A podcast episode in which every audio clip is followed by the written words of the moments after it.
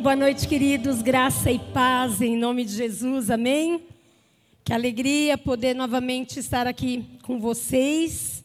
Que alegria poder ministrar da parte do Senhor com intrepidez na presença do Senhor, clamando para que Ele me use de tal maneira que a tua vida seja tremendamente edificada nessa noite. Amém?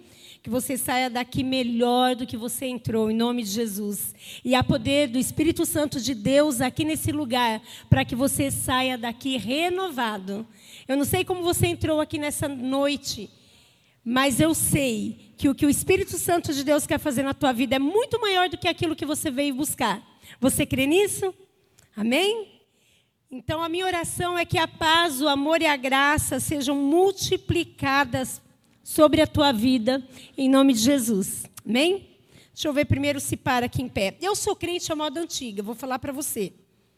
Eu ainda gosto de vir com o meu envelope aqui. Eu ainda gosto de folhear a Bíblia. Esse negócio de. Estou aqui na luta, não quero nem parar. e é verdade, eu demorei muito para resolver é, aceitar falar pelo computador, pelo iPad, porque eu gosto mesmo de falar com papel e com a Bíblia. Porque, ó, me deixa na mão, não para. Aí eu tenho que pedir socorro para meu marido. Mas parou, acho que vai ficar. Ficou. É, mas que bom que a gente pode ler a Bíblia pela, pelo iPad, que bom que a gente pode, às vezes, quando dá certo, passar a palavra de Deus aqui para que seja mais fácil para você ler.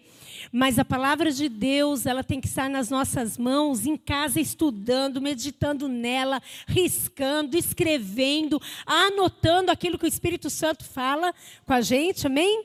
Às vezes eu faço isso no celular e você também pode, deve fazer isso, para que, às vezes, a gente está lá na fila do banco ou na fila do mercado e o Espírito Santo fala com a gente, cata ali o celular, grava, anota, escreve. Faz isso, porque não é toda hora que a gente está com a Bíblia física na mão. Mas que benção e que privilégio que hoje a gente pode ofertar ao Senhor através do Pix. Que benção que hoje a gente pode ler a Bíblia e não há mais desculpa da gente não levar a Bíblia para a fila do banco ou para qualquer lugar, porque a gente não consegue ler direito com o computador, com o celular, com essas tecnologias, a gente não tem mais desculpa. E a gente pode estar junto com a palavra de Deus o tempo inteiro. E o que eu quero ministrar ao teu coração nessa noite é sobre um texto muito conhecido. Eu mesmo já ministrei esse texto e esse assunto umas três vezes. Só eu, fora o pastor, fora outras pessoas que sobem aqui e ministram esse texto que é muito conhecido. Mas hoje eu quero ver com você por um outro foco que pelo menos eu não tinha visto ainda. Então quero trabalhar com você hoje um outro foco deste mesmo livro, deste mesmo dessa mesma história que está em Lucas 15. E para mim é uma das histórias mais bonitas, sabe por quê? Porque fala de problemas de família. E eu acho família algo tão nosso. Família é algo que a gente vive todos os dias, bem ou mal, da maneira correta ou errada, de um jeito gostoso ou não, mas família a gente vive todo dia. Quer a gente seja casado ou ainda não, é em família que a nossa história é escrita. Então eu gosto desse assunto e desse texto porque fala de um conflito de família. E nem sempre conflito de família é uma coisa boa, não é? Então é muito melhor quando a gente não tem conflitos dentro de casa. Essa é a bênção. E o Senhor nos ensina como não ter ou como ter cada dia menos conflito dentro das nossas casas. Só o Senhor que ensina isso. Não tem terapia, não tem ciência, não tem novela, não tem revista. Nada ensina a gente viver a bênção e o céu dentro da nossa casa a não ser o Senhor e a não ser através da sua palavra. A gente pode até tomar mão né, da terapia e pedir ajuda, é claro, e devemos quando necessário, mas é a palavra de Deus que muda a nossa história, não tem para onde correr. Não adianta buscar em outro lugar, é a palavra de Deus que vai trazer ensinamentos tremendos para a nossa vida. Então hoje eu quero ver com você sobre esse, esse assunto aqui, e é sobre o filho pródigo. É ou não é um assunto conhecido?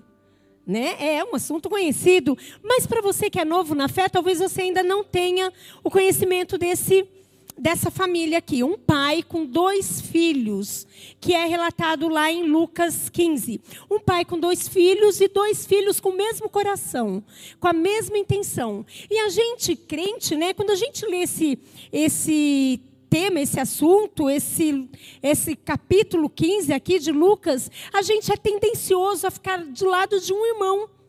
Geralmente a gente é tendencioso. Porém, os dois irmãos, quando a gente para para estudar a história desses dois irmãos, a gente vê que os dois têm a mesma tendência no seu coração. E é algo que Deus quer mudar. Essa tendência do mal do nosso coração, Deus quer mudar. Eu lembro que eu já trabalhei aqui a questão do filho pródigo. Né, do filho mais novo, que pediu toda a sua herança para o pai, e falou: pai, dá tudo que é meu que é por direito, e não era nem direito porque o pai não havia morrido ainda. Não era herança coisa nenhuma porque ele ainda não havia morrido. Mas ele pediu: me dá minha herança e eu quero ir lá curtir minha vida. E aí então a gente chama esse filho de um esbanjador terrível, que rapaz sem coração. E aí a gente tem um baita de um estudo sobre ele. Aí a gente vê então o lado do irmão mais velho, a gente fala, coitadinho, o que ficou em casa, judiação, sempre bonzinho, ali do lado do pai, menino bom. Né? Mas aí eu já falei aqui, eu já trouxe nessa perspectiva do filho mais velho que teve o coração endurecido, que tinha o coração endurecido e que não conseguiu perdoar o irmão mais novo.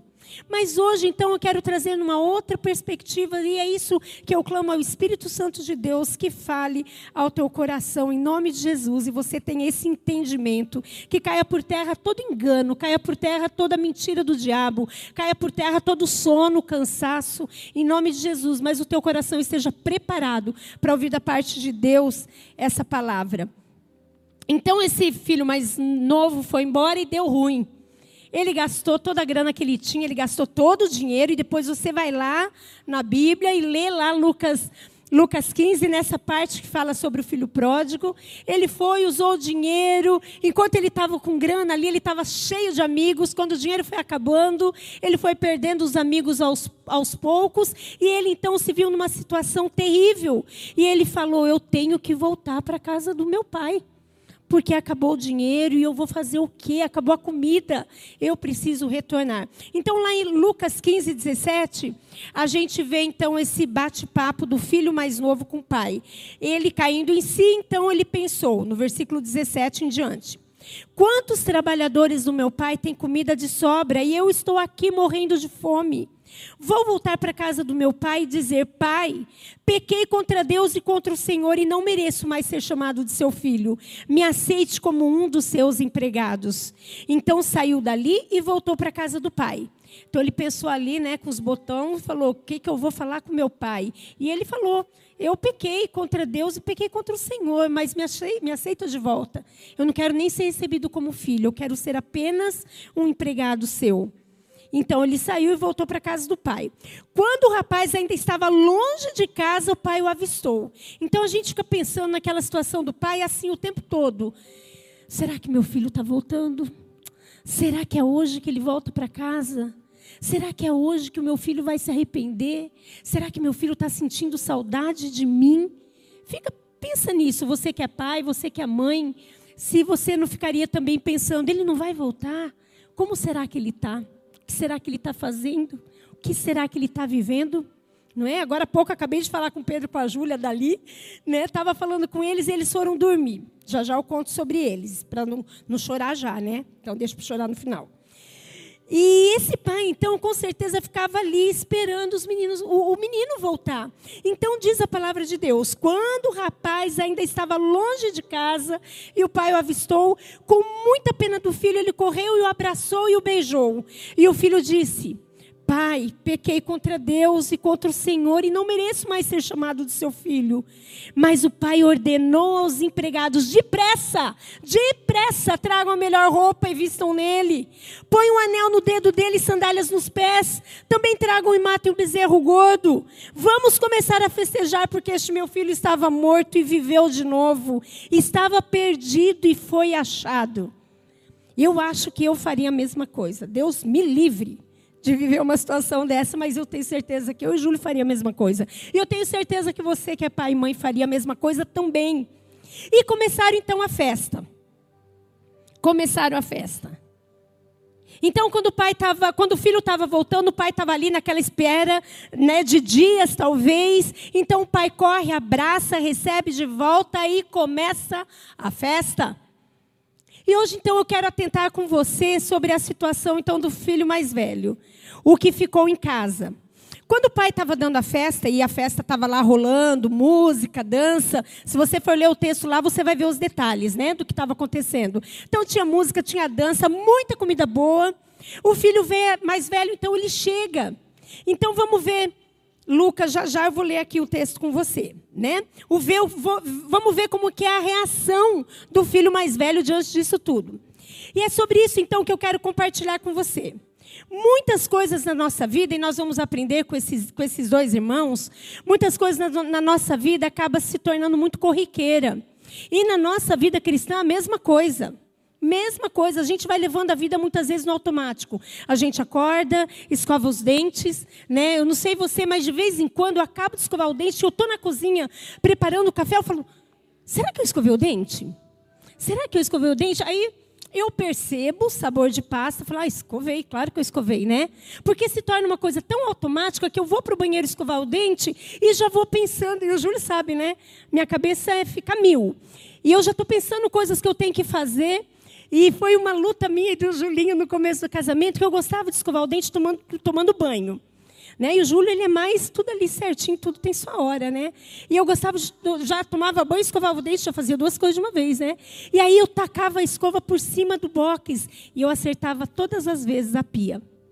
Acertava. Saía do banho, punha lá no, no, copinho. E o Julinho se conformava com aquilo. Eu falava, viu, mano, não dá para fazer uma coisa de cada vez? Aí eu aprendi com ele a fazer uma coisa de cada vez, né? Que era melhor. Mas a minha cabeça, às vezes, é assim, vai no automático. Às vezes eu estou dirigindo e eu sei para onde eu vou, dirijo há quase 40 anos, mais de 40 anos, quase 40 anos. Quase 40 anos eu dirijo. E às vezes eu passo um sinaleiro verde e eu falo, gente, será que estava verde ou estava vermelho? É claro que estava verde, senão eu teria parado, não é? Mas eu falo, nossa, eu nem vi que era um sinaleiro. Mas eu passei, porque estava verde. Porque a gente vai levando a vida, às vezes, no automático. Isso, de certa forma, é bom. Porque a gente precisa deixar a nossa mente, às vezes, no automático. Imagine se a gente ficasse focado 24 horas por dia. Se a gente não desse descanso para nossa mente. É claro que no trânsito é melhor a gente estar tá focado, né? E eu geralmente estou. Graças a Deus. Mas a gente precisa, em certos momentos, estar focados. Mas a gente também precisa dar esse tempo de descanso para nossa mente. É por isso que quando o jovem vai prestar um vestibular, ele chega esgotado, né? Nós tivemos os dois que passaram por isso, chegava em casa esgotado, não tinha ânimo para nada, precisava só de um banho e dormir, porque ficou ali muitas horas focado naquilo que tinha que fazer. Então o nosso cérebro precisa de vez em quando ficar no automático para a gente poder relaxar, para a gente poder descansar. Então isso é bom mas muitas vezes isso não é tão bom assim. E na vida espiritual, a gente acaba muitas vezes entrando no automático e isso não é tão bom assim. É um do, dos momentos que não deveria ser tão bom assim, né? A gente entra no modo automático e, e, vai levando a vida. Né? E nessa parábola aqui, a gente vai ver um pouquinho sobre isso. Nessa parábola, o pai representa Deus. E os dois irmãos representam a gente, os irmãos os filhos. Nessa, nessa parábola, Jesus nos mostra que o ser humano, às vezes, tem um modo automático na sua vida cristã. E a gente, então, vê isso na vida desses dois meninos, né? Desses dois rapazes. E vamos combinar: o nosso modo automático na vida cristã é uma parte estragada da nossa vida. É uma parte estragada de cada um de nós por conta da queda. Então a gente vai achando que Deus ele tem obrigação de fazer o que é bom para nós. A gente vai achando que Deus tem obrigação de corrigir os nossos erros. A gente vai achando que Deus tem obrigação de, de dar dinheiro todo mês na nossa conta para pagar as contas, afinal de contas a gente é dizimista.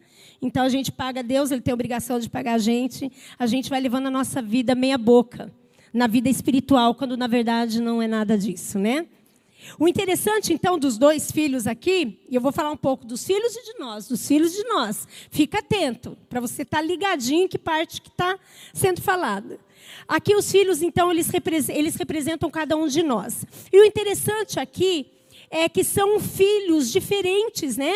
E quando a gente faz a leitura, a gente acaba ficando favorável, então, como eu disse, mais a um do que, a, do que ao outro. Mas, de igual modo, os dois se aproximaram de Deus de maneira equivocada. E o que Deus nos ensina hoje com essa parábola é que muitas vezes nós também nos aproximamos do nosso Pai de maneira equivocada achando, dá, dá minha parte que é minha por direito, a minha herança, me dá aqui, Deus. Me dá aqui, Deus. Ou a gente pega e fala, Deus, por que, que o Senhor deu para ele e para mim não? Por que, que ele tem e eu não? Por que, que ele foi e eu não? Porque a gente vai levando a nossa vida também no automático e a gente vai lidando com Deus dessa maneira. E Deus nos trouxe aqui nessa noite para dizer que não. Nós não podemos levar a nossa vida espiritual no automático. E eu te convido então nessa noite a fazer uma autoanálise da tua vida e ver se você tem se aproximado do Senhor deste modo, dessa maneira, no automático. E quando a gente se aproxima assim, a gente acaba se aproximando de Deus como se a gente fosse empregado e Deus fosse o nosso patrão. Ele, o nosso patrão. Então é sobre isso que eu quero ver com você nessa noite. E é verdade que na maioria das vezes nós nos aproximamos de Deus dessa maneira, nos colocando como empregado. E o que o Senhor quer desmistificar no nosso coração nessa noite é isso.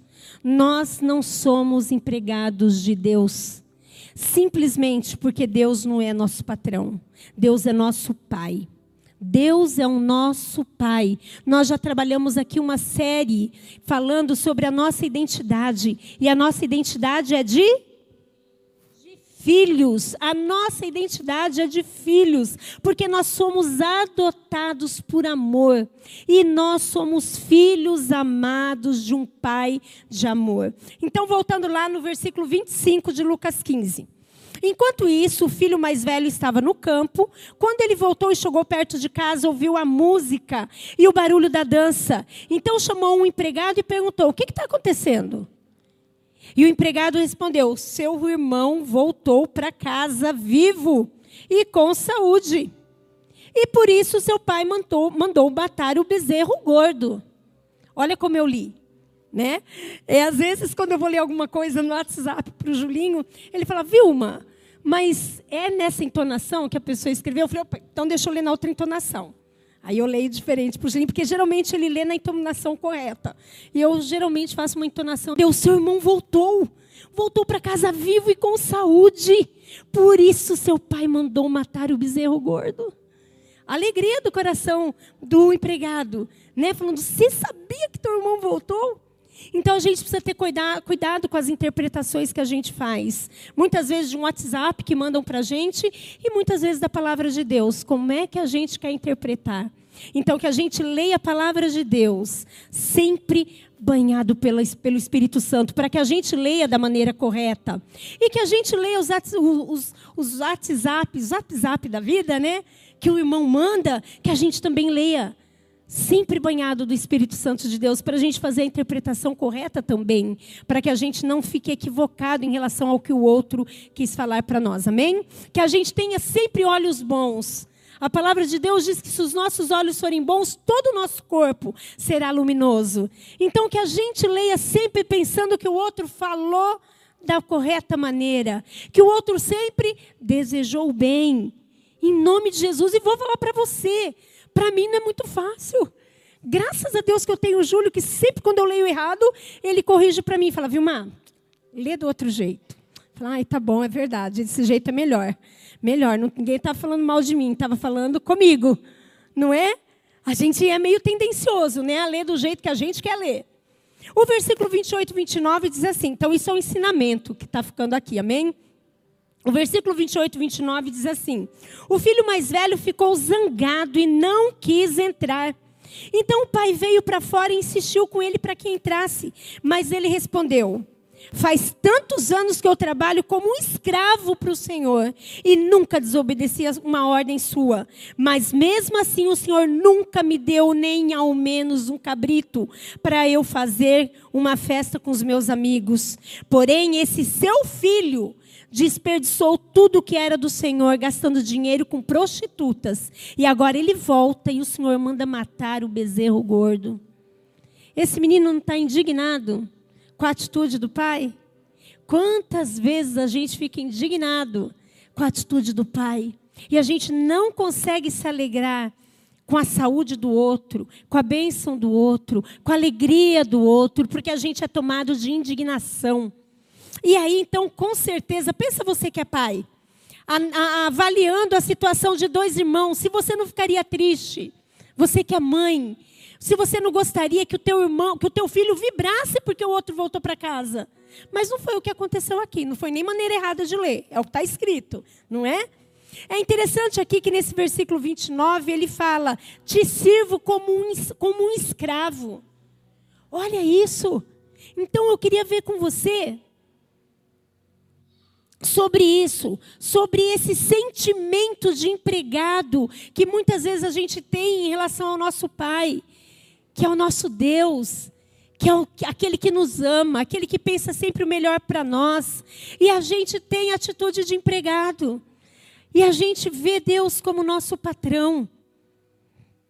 E a gente fala, eu fiz por merecer. Ele tem que me dar aquilo que eu quero, porque eu fiz para merecer. Esse filho, então, mais velho, chega para o pai como um empregado, mas o filho mais novo não chega se achando empregado.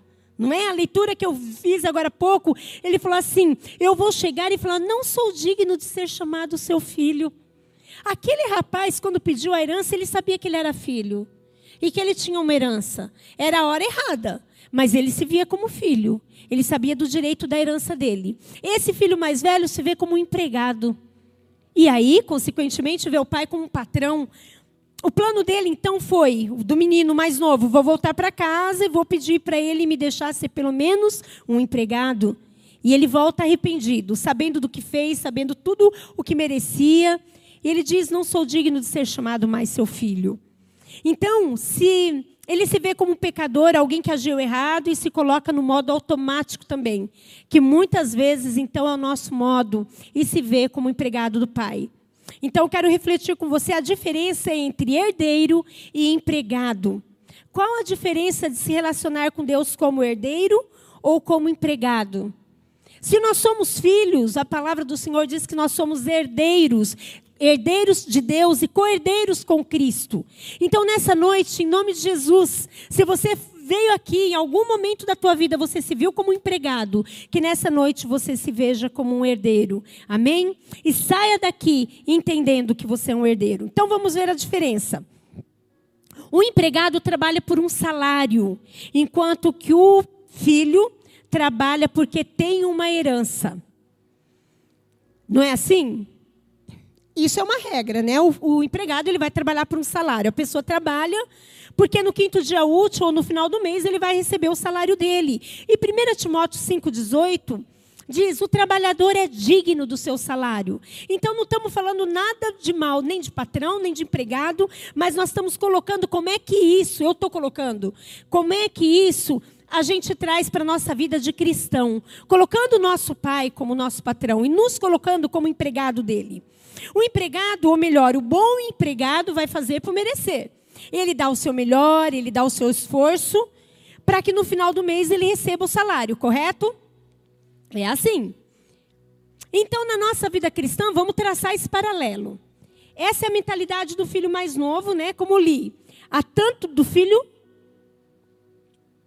do filho mais velho, do filho mais velho. Ele diz: "Há tanto tempo eu trabalho para o Senhor e o Senhor nunca me deu um cabrito para eu comemorar, para eu festejar com meus filhos, com os meus amigos. Esse filho aqui, na verdade, está reivindicando um salário. O cabrito ali representava o salário daquele menino, daquele rapaz. E ele apela para o seu desempenho, para o seu merecimento. Eu nunca transgredi uma ordem sua, mas eu nunca ganhei nenhum cabrito. Então ele vai ali é, é, colocando o pai contra a parede, não é? Eu estou sempre fazendo o que o Senhor pede e não ganho nem um cabrito para festejar. Então ele está se vendo por mérito, ele está se, se vendo por desempenho, ele está se vendo por merecimento. Não é assim que Deus nos vê.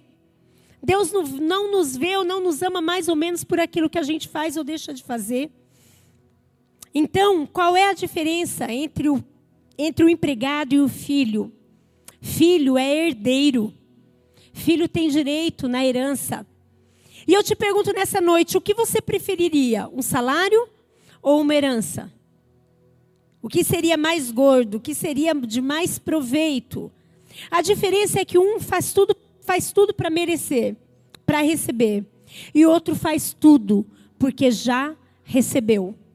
O empregado faz tudo para merecer, mas o herdeiro faz tudo porque já recebeu. Amém? Nós somos herdeiros, nós já recebemos de Deus, nós já ganhamos a vida eterna, nós já ganhamos a vida abundante, nós já ganhamos tudo aquilo que o nosso corpo, alma e espírito necessita para viver. A gente só precisa lembrar disso todos os dias, todas as horas, todos os momentos. Hoje eu estava compartilhando com a Eveline de um momento de aflição que eu passei hoje e rapidamente eu orei e fui diante do Senhor e falei: Senhor, eu sou herdeira tua e a herança que eu sei que o Senhor já me deu já me deu é a paz. E a paz vai tomar conta do meu coração nessa hora. E continuei, continuei estudando a palavra e continuei em paz. Porque é uma herança minha. Eu preciso lembrar disso. Que hora? Quando a paz está querendo sair do meu coração, da minha mente, quando a paz está querendo sair do meu espírito, eu preciso lembrar que o Senhor já me deu. E é por isso que eu o, o amo, porque eu já recebi. Eu não amo para receber. Eu não faço para receber, eu já recebi.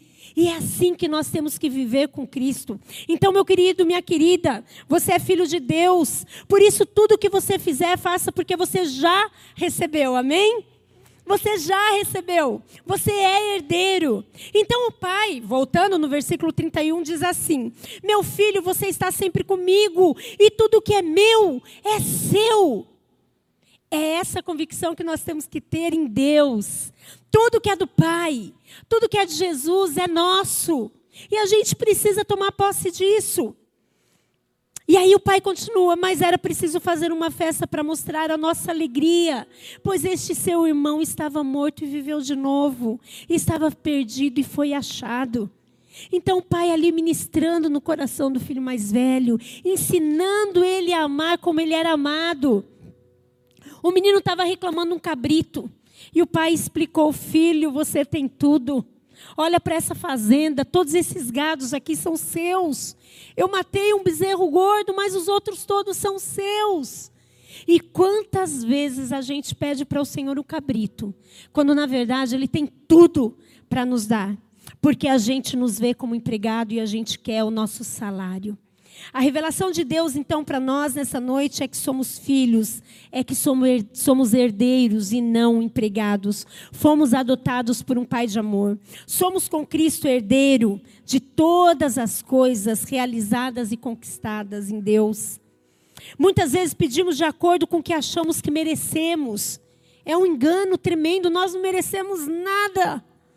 Quantas vezes nós erramos em pensamento, em atitude, no coração. Nós não merecemos, mas Deus nos ama e por nos amar Ele nos dá. Quando na verdade Deus não ama por merecimento, por mérito. Nós precisamos então discernir a diferença entre salário e herança e trabalharmos pela herança, porque já é nossa por direito. Todo empregado tem horário para entrar e para sair, e ele só é empregado enquanto está nessa função. A hora que ele vai para casa, ele não é mais empregado daquela empresa, diferentemente do herdeiro, do filho, tem direito o tempo todo. Filho é filho o tempo todo. Tem direito e tem deveres o tempo todo. Não é o empregado, o empregado ele tem aquele horário para entrar e horário para sair. Nós, diante de Deus, nós não temos horário para entrar e para sair. Nós estamos com Deus o tempo todo Basta nós desejarmos, porque Deus deseja estar com a gente o tempo todo. Nós é que precisamos ter esse discernimento. Aquele que sabe que é herdeiro faz bem feito o tempo todo, não é pelo direito da herança, mas porque sabe que a herança é dele. É tolo aquele que vai para a empresa, para a sua própria empresa, e fala: ah, Isso daqui já é meu mesmo. Meu pai já conquistou, está lá trabalhando, trabalhou a vida toda, na hora que ele morrer é meu. E esse, esse, ontem eu estava conversando com a minha cunhada e com meu cunhado lá em casa. E eles estavam falando de uma empresa muito boa lá em Aracatuba, uma padaria, sim, referência lá na cidade. E aí nós compramos pãozinho nas apas, a gente estava comendo ali, eles elogiaram né, o pãozinho, que é sempre gostoso. E nós falamos, nossa, lá em Aracatuba é tal padaria, né? Aí eles falaram, já era, não é mais. O pai morreu, e a gente sabe, né, na situação quando o pai morreu, o pai morreu e os filhos herdaram. O filho herdou. E o filho está fazendo um monte de caca. Já não tem mais clientela, o pão já não é mais o mesmo, os dias daquela padaria estão contados. E nós ficamos, meu Deus, que judiação! Uma baita de uma empresa conceituada, bem localizada, com patrimônio já estabelecido, mas um herdeiro está fazendo tudo, pondo tudo a perder porque ele não está sabendo trabalhar como convém. Então, o bom herdeiro trabalha porque sabe que tem uma herança. Então nós falamos do amor de Jesus, nós evangelizamos, nós levamos Cristo até as pessoas, ou trazemos as pessoas para Cristo, porque é nossa herança, o reino de Deus é nossa herança. E nós queremos que outros façam parte da mesma herança em Cristo Jesus, porque Ele tem de sobra para distribuir. Então a gente não faz porque senão a gente vai perder a herança. Mas a gente faz porque a herança é nossa. E porque a gente quer que o patrimônio aumente. Amém? A gente quer que o reino de Deus aumente. A gente quer que as pessoas saiam do inferno existencial e venham para a vida eterna, vivendo aqui já a eternidade, em família, como é uma história de família aqui. O herdeiro, então, ele trabalha, executa o seu papel para que o patrimônio seja mantido ou até se multiplique. Se o filho ou herdeiro fica fazendo meia boca, ficar enrolando, para quem vai ser o prejuízo? Para quem vai ser o prejuízo se o dono está fazendo meia boca? É para ele mesmo. Então, nós temos um nome a zelar. O herdeiro tem um nome a zelar e nós temos um nome a zelar, é o nome do nosso Deus. O nosso Deus maravilhoso, o nosso Deus que pode todas as coisas e que não tem filhos prediletos. É esse Deus, é o nome desse Deus que nós zelamos, porque Ele zela por nós, que somos a sua igreja. Então nós não trabalhamos para receber, mas recebemos. Mas trabalhamos porque já recebemos. Amém? João 5,17, Jesus diz assim: depois de uma tarde de cura, ele curou um homem, e de uma maneira milagrosa, e os líderes, então, os judeus ali, começam a questionar ele: como assim? Você trabalha de sábado? E ele simplesmente responde, responde: O meu pai trabalha até agora, e eu trabalho também.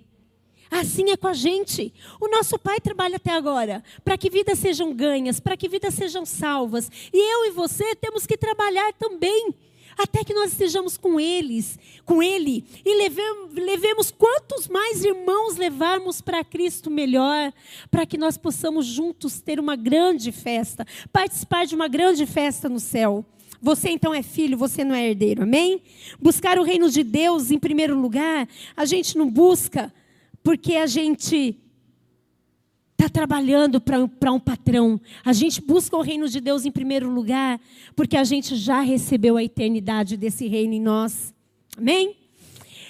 E então muitas vezes a gente está brigando por um salário, a gente está brigando por um cabrito, quando Deus tem, na verdade, toda a herança para nós. A segunda diferença, então, entre o empregado e o herdeiro é que o empregado vive ansioso. Sabe aquele, aquele patrão ruim que vive medindo o teu desempenho, que vive olhando o que você está fazendo, que vive cuidando das suas atitudes, que vive te colocando na parede e que te torna um, um funcionário ansioso, porque o patrão está em cima querendo produtividade, com uma vigilância terrível. O bom patrão, o patrão cristão, não é assim, amém? Porém, o, o, o funcionário, o empregado cristão também não é um, um funcionário desleixado porque há uma mudança do reino de Deus dentro de um e dentro de outro. Mas trazendo isso aqui para o reino de Deus, né? O, o empregado, ele vive ansioso. E o ansioso cria expectativa. E expectativa não satisfeita vira frustração. Então tá cheio de gente frustrada, porque não merece, não recebe aquilo que merece ou que julga merecer. O empregado vive ansioso porque tem que produzir mais. Ele cria expectativas de que no final do ano ele vai receber uma bonificação, se ele vai ter merecimento ou não, se vai ser o melhor funcionário do mês ou não. Então, como eu disse, tudo isso é bom para o funcionário cristão e é bom para o patrão cristão. Mas quando a gente olha para Deus, a gente não é empregado, Ele não é nosso patrão. A gente não pode esperar um Deus que fica lá de cima vigiando, olhando para a gente o tempo todo e falando: agora vai cair, agora vai pecar, agora vai errar. Tem certeza? Olha lá, errou. Errou, não vai ter aquelas férias porque não merece, não vai ter aquela bênção porque não fez por merecer. Nosso Deus não é nosso patrão. Nosso Deus não é nosso patrão, Ele não vive nos vigiando. Então nós não precisamos andar ansiosos. O empregado vive ansioso, mas o herdeiro vive em paz e no descanso. Amém? Hoje à tarde quase eu me peguei como empregada, roubando, o inimigo roubando a paz do meu coração. Eu falei: opa, eu sou herdeira. Eu vivo em paz e eu descanso no Senhor. Amém? É assim que nós precisamos viver. O herdeiro descansa porque o pai está cuidando de todas as coisas. O pai não é aquele que nos vigia, querendo que nós tropecemos, que nós erremos, para ele reter a bênção. Não, a palavra de Deus diz que Deus ama nos abençoar. E ele já fez tudo para que a bênção chegasse até a nossa, a nossa vida, mandando Jesus Cristo. Então, que nós não vivamos como empregado, mas como herdeiro. Que nós não vivamos ansiosos, mas vivamos na paz e no descanso de Deus. Deus não quer a nossa produtividade, o nosso enfado, a nossa canseira, porque isso traz ansiedade. E Ele mesmo é que disse: não andeis ansiosos por coisa alguma. Não andeis ansiosos por coisa alguma, amém? Que você exercite isso todos os dias no teu coração. Não viva, não viva no automático. Não deixe a ansiedade tomar conta de você de tal maneira que você olhe para Deus como teu patrão em nome de Jesus. Livre-se de toda forma de ansiedade e veja teu pai e veja-se como herdeiro em nome de Jesus. Não viva como quem está sendo avaliado, vigiado, mas viva como quem é amado por um pai de amor. Nós não precisamos buscar então formas de agradar o nosso patrão. Eu tenho que orar três horas, três horas por dia. Aquele patrão, aquele, aquele pastor, falou que se eu não orar três horas por dia fazer, se eu não fizer quatro jejum na semana, eu não vou herdar o céu. Aquele pastor falou para mim que se eu não der 20% do meu dízimo, epa, dízimo é 10%. Ah, mas se eu der 20%, eu vou ter mais. Porque eu vou estar desempenhando melhor. E o meu resultado vai ser melhor. E Deus vai aumentar a graça dele para comigo. Sabe, muitos de nós aprendemos errado. Muitos de nós aprendemos errado de líderes. E Deus, Ele quer sim que a gente ore. E eu falo sempre sobre isso aqui. Porque é meu dever, é minha obrigação, é o meu chamado te orientar a orar todo dia e orar bastante. E a Bíblia diz que é sem cessar, então é o tempo todo. Na hora que você vai levar o filho na escola, na hora que você vai tomar banho, na hora que você vai fazer o alimento, na hora que você vai gerenciar a tua empresa, é orar o tempo todo. Jejuar é muito bom, porque você vai ser alinhado com Deus. E a gente fala pouco sobre jejum aqui. Esse ano nós vamos pegar mais, mais nesse ensinamento, porque nós precisamos jejuar mais. Nós precisamos jejuar para que o nosso coração seja alinhado ao coração de Deus. Não é para a gente ganhar mais bênção, não, porque a bênção já foi entregue a nós. Todas as, toda sorte de bênção. A gente precisa jejuar para o nosso coração estar alinhado ao Pai. Porque quando aquela bênção que a gente estava esperando para aquele dia não chegou, a gente simplesmente entende que não era a hora de Deus para nós, não era aquele momento. A gente precisa dizimar, claro, porque é princípio do Senhor. É princípio do Senhor que nós sejamos dizimistas, ofertantes, primiciantes. É bênção para a nossa vida. É bênção para a casa do Pai. É bênção para o reino de Deus. E Ele dá infinitamente mais, de maneira sobejante, quando nós obedecemos os princípios. Mas a gente tem que ficar atento para a gente não se ver no modo automático como empregado. Porque se eu fizer mais, eu ganho mais. Não, a nossa herança já foi conquistada, amém? Só faça bem feito. Só coloque os princípios que o Senhor colocou da maneira que ele ensinou. Faça com alegria no coração, faça com amor, faça porque você tem sede, tem fome de Deus. Você quer orar mais porque você sabe que orando mais, você vai ter mais discernimento para ouvir a voz de Deus. Você lendo mais a palavra, você vai saber quando é Deus que fala com você e quando não é. Se você jejua mais, você vai ter o teu coração alinhado ao coração de Deus. Então é, é, verdade que a gente precisa disso. A gente precisa vir para a igreja porque a gente tem que estar com, em comunhão com os santos. Porque na comunhão com os santos a gente é edificado. Então a gente vem à casa de Deus para adorar e celebrar o nome do nosso Pai, não do nosso patrão. Terceira situação. A terceira diferença entre empregado e herdeiro é a superficialidade. O empregado, ele leva um relacionamento superficial com o patrão, enquanto que o herdeiro, ele tem uma, um relacionamento de engajamento com o pai. A superficialidade do empregado é o não se aprofundar, não conhecer de perto as peculiaridades, as necessidades, faz as coisas de maneira superficial. O empregado, ele não senta, o patrão não senta com o empregado para saber como vai o dia a dia dele, para saber quais são as lutas, quais são as enfermidades, o que, que ele está precisando. Não. O patrão ele vai trabalhar com o empregado na questão do negócio, na situação dos negócios. É isso que ele vai trabalhar patrão empregado. Então há uma superficialidade no relacionamento, enquanto que o herdeiro, ele se comporta e ele se relaciona com o pai com engajamento. O, herdeiro sabe tudo que tem. O herdeiro ele tem prazer em sentar com o pai e saber das minúcias do reino. Tem compromisso. Basta algo, alguém chamar a pessoa que está no reino para conversar junto, que há uma conversa edificante. Porque há intimidade, há engajamento. Então a terceira diferença é que o empregado ele se relaciona de maneira superficial, enquanto que o, enquanto que o herdeiro ele se envolve, ele fica por dentro, ele se engaja. Que em nome de Jesus você seja um herdeiro consciente, em nome de Jesus, amém? O, o empregado, se alguém vier com uma oferta maior, o empregado o que, que faz? Aceita outra oferta ou não é?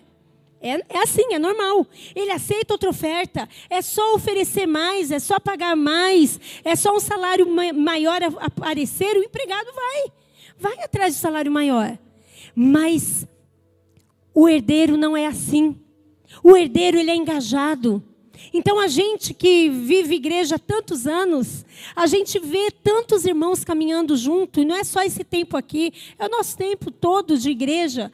Quantos irmãos que se envolvem com a gente, com a igreja, com o reino, mas basta alguém oferecer um salário melhor e ele cai fora, e ele larga tudo para trás. E muitas vezes o salário maior pode ser um namorado, muitas vezes pode ser um bem, e muitas vezes pode ser uma boa banda de louvor. Ah, eu não fico naquela igreja porque a banda de louvor é tão fraquinha. Ou pode ser uma palavra que arrepia. E a pessoa fala, ah, eu não vou ficar naquela igreja porque a palavra lá não arrepia. Eu vou para aquela igreja que a palavra arrepia. Que eu sinto mais Deus. Então, por qualquer coisa, troca. O herdeiro não troca porque ele sabe que faz parte do reino. Amém? Então não troca por qualquer salário que aos seus olhos parece maior, mas o herdeiro tem compromisso, o herdeiro tem engajamento, o herdeiro não abre mão dos seus valores. Amém? O último, e eu estou encerrando aqui, o último, a última diferença aqui que eu quero ver com você entre empregado e herdeiro é a distância. É a distância. A gente vê aqui que aquele filho mais novo, quando ele chegou, ele falou assim: pai, é, eu quero ser tratado como empregado. Ele falou isso, ele não. Porque ele, ele diz assim: até os escravos têm alimento na casa do meu pai. Então, pai, me trate como empregado. O escravo, ele morava no mesmo local. O escravo morava no local do seu senhor. Sabe empregado? O empregado trabalhava em aquelas horas, tinha horário para entrar e horário, horário para sair, e ia para a aldeia. Ele não tinha envolvimento ali com o patrão, ele não tinha envolvimento ali com o senhor. Então, aquele filho mais novo quis ser empregado. Ele não quis se envolver com o pai. Ele não quis morar ali junto. A intenção daquele coração é: olha, eu trabalho para o senhor, o senhor me dá salário, eu tenho que comer eu caio fora. Mas o herdeiro, aquele pai deve ter sofrido, porque ele falou: são dois herdeiros. São dois filhos amados e nenhum entendeu a sua posição nessa família. Que em nome de Jesus, que nessa noite você saia daqui entendendo a tua posição na família de Deus, amém? Que você saia daqui nessa noite entendendo a tua posição no reino de Deus. Você não é empregado de um patrão que te vigia. Você é filho, você é herdeiro de um pai que te ama. E quando ele senta com você para conversar, ele não quer saber de metas, de alvos, de objetivos. Como patrão e empregado. Não, mas ele quer saber da tua vida. Ele quer saber como você está. Ele quer que você conte para ele o que você está sentindo. Ele quer que você peça para ele força e ajuda para as próximas decisões que você tem que tomar. Para que ele seja aquele que tome a decisão por você. Amém? Então, quando você olha para Deus como um patrão, você chega para ele e fala: é, a minha meta para esse ano é tal. Eu planejei o meu ano de 2023 assim. E o Senhor tem que me ajudar a cumprir. Não. Esse é o empregado. O patrão fala, o herdeiro fala: Pai, eu tenho 2023 ainda pela frente 11 anos e meio. Como nós vamos fazer? que, que nós vamos fazer juntos? De que maneira nós vamos traçar as nossas metas? Quais são as tuas metas para a minha vida para esse ano? Porque eu reconheço que o Senhor é meu Pai e eu sou herdeiro de todas as bênçãos que o Senhor tem para eu conquistar durante esse ano inteiro ainda. Em nome de Jesus. Amém? Agora há pouco eu falei com os meninos, né? E a diferença aqui a quarta diferença, é, eu falei, a quarta diferença aqui é que o, o empregado, ele quer distância. Por isso aquele empregado falou, eu trabalho de tal a tal hora e depois eu vou para minha aldeia, vou para o meu cantinho. Enquanto que o herdeiro quer proximidade, o herdeiro quer estar junto. O filho tem prazer em estar com o pai. O filho tem vontade de sentar com o pai. Que tipo de filho tem sido você? Quais as metas você colocou para esse ano? Nas suas metas você colocou: quero estar mais perto do Pai? Quero ler mais a Sua palavra, quero orar mais, quero jejuar mais, quero ser um herdeiro que vou trabalhar por aquilo que eu já herdei, pela minha herança. Como é que você traçou o seu ano, esse ano de 2023? O filho, o herdeiro quer estar junto do Pai tem saudade do Pai. Então eu encerro com esse, com esse testemunho. O Pedro e a Júlia fizeram uma viagem, a gente está tremendamente feliz com isso. Foi uma conquista de vários anos aí. O, Júlio, o Pedro tinha uma, um intercâmbio para fazer quando ele saiu da faculdade. Quando ele estava na faculdade, ele ganhou uma bolsa para estudar na Itália. Mas eu e o Júlio não tínhamos condição de mandá-lo porque a gente teria que sustentá-lo lá. E nós falamos, filho, por nós não dá, ele ia estudar o dia todo e ele ia trabalhar que hora e ele não encarou. Né? E nós falamos, filho, nós não temos condição de te enviar. Vai chegar a hora que você vai conseguir. E se Deus quiser, Deus vai abrir as portas para que isso aconteça. E aí teve uma situação que o Pedro ia então de, com, com as com ele mesmo, né, com as condições financeiras dele, ele ia passar um ano na Austrália. E aconteceu que chegou a pandemia. E protelou aquilo lá para o ano seguinte. Foi mais um ano de pandemia. E mais um ano protelado. E aí ele já tinha perdas naquele, na, financeira naquele, naquele momento lá. E sei que ele chegou, achou melhor não ir. pela segunda vez ele não pôde ir. E teve uma ocasião que ele chegou para nós muito triste, muito chateado, e falou: por quê? Por que está acontecendo isso? Por que, que duas vezes as portas foram fechadas? Será que eu não mereço? E nós trabalhamos muito o coração dele, de merecimento. Filho, a gente não merece nada, mas tenho certeza que Deus quer que você faça isso. Tenho certeza. Vai chegar a hora que isso vai acontecer. E com, por conta que ele não foi, isso atrasou o mestrado dele e tudo mais, porque ficou naquele impasse, vou, não vou, vou, não vou. E aconteceu que eles começaram, ele e a namorada começaram a é, trabalhar na internet com uma escola de inglês, e eles foram encontrados por uma, por uma por uma agência. E aí, na parceria, ele conseguiu, então, fazer essa viagem na parceria, ganhando uma boa parte. E ele, ele teria que levar alunos. E ele conseguiu levar 17 alunos dele, dele e da Vitória. E a gente sempre, na primeira vez que não deu certo, na segunda vez que não deu certo, a gente sustentou o coração dele em oração. E nós falamos, filho, você é herdeiro. Você não está fazendo porque você é empregado, não é por merecimento, você é herdeiro, na hora certa Deus vai te enviar. E aconteceu a hora certa e eles foram. E a Júlia entrou no pacote como aluna, né, pagando a parte dela, ralou ali na faculdade para levantar o dinheirinho dela e graças a Deus conseguiram. E, e eles compraram, o que, o que eu quero falar na verdade é que eles compraram uma passagem muito barata de avião para São Paulo, muito barata. E você sabe que é muito rápido ir para São Paulo de avião, né? E eles escolheram ir de carro com a gente. Os dois escolheram, eles falaram, papai, mamãe, vocês não podem levar a gente para São Paulo? Aí o, o pai, né, país geralmente é mais racional, né? Aí o Júlio falou, gente, mas com uma passagem barata dessa, rápido vocês vão chegar lá. Aí eu falei, ah, não, Júlio, vão levar eles. Vão levar, a gente pode ficar mais perto, mais tempo, né? Vão levar. E graças a Deus, Júlio topou levar. Por isso que domingo passado a gente não estava aqui. A gente foi levar os dois. E eles, os três, né? Ele e a Vitória também, a Júlia, eles preferiram ir no carro com a gente, quase quatro horas, quase cinco horas, lá para São Paulo. E o que, que, que isso tem a ver com você? É um exemplo prático que a gente precisa ter para a nossa vida. E isso falou muito no meu coração. O filho ama estar com o pai. Os filhos amam estar com o pai. Amém? Eu e você precisamos amar estar com o Pai, mesmo que a gente tenha que gastar tempo, mesmo que a gente tenha que abrir mão de algumas coisas. Era muito mais fácil eles irem 40 minutos estar lá, nem isso. Barato, mais barato. Mas a gente que também ama os filhos, a gente falou: puxa vida, nós vamos gastar três vezes mais, quatro vezes mais para levar esses meninos. Mas vamos, porque a gente queria estar junto. E a gente já está com saudade. E agora há pouco eu matei saudade dos dois, falando com eles. Porque pai tem saudade do filho. E filhos têm que amar estar com o pai. Você ama estar com teu pai? Você ama estar com Deus? É isso que eu quero que, em nome de Jesus, você saia daqui nessa noite. Não se veja como empregado em nome de Jesus, mas se veja como herdeiro. O Pedro e a Júlia não perguntaram quanto que a gente ia gastar de carro.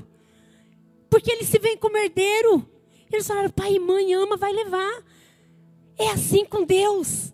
Deus não quer saber quanto que Ele vai gastar com você de tempo, de dinheiro, de bênção, porque Ele te ama. E Ele quer dar o melhor para você.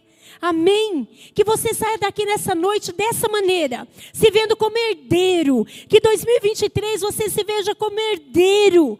Tudo aquilo que o Senhor tem, que já conquistou para você, você tome posse. Em nome de Jesus. Não tenha vergonha de pedir para o teu pai.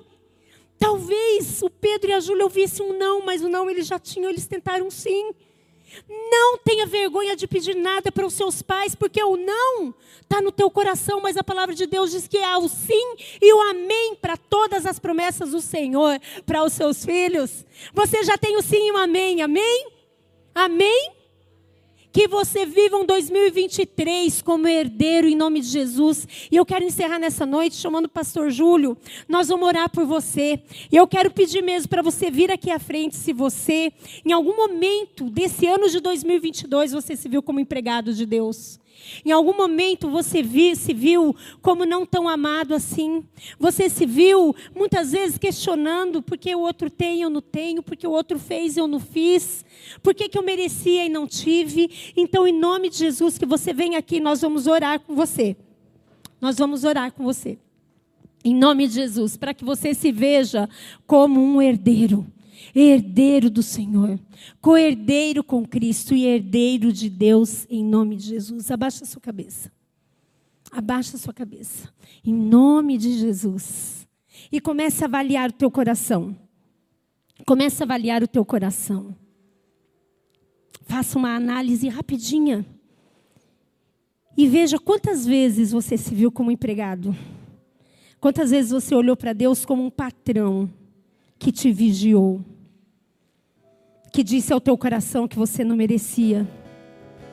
Isso é um engano do diabo, porque Deus nunca olhou para nós por merecimento, nunca olhou para nós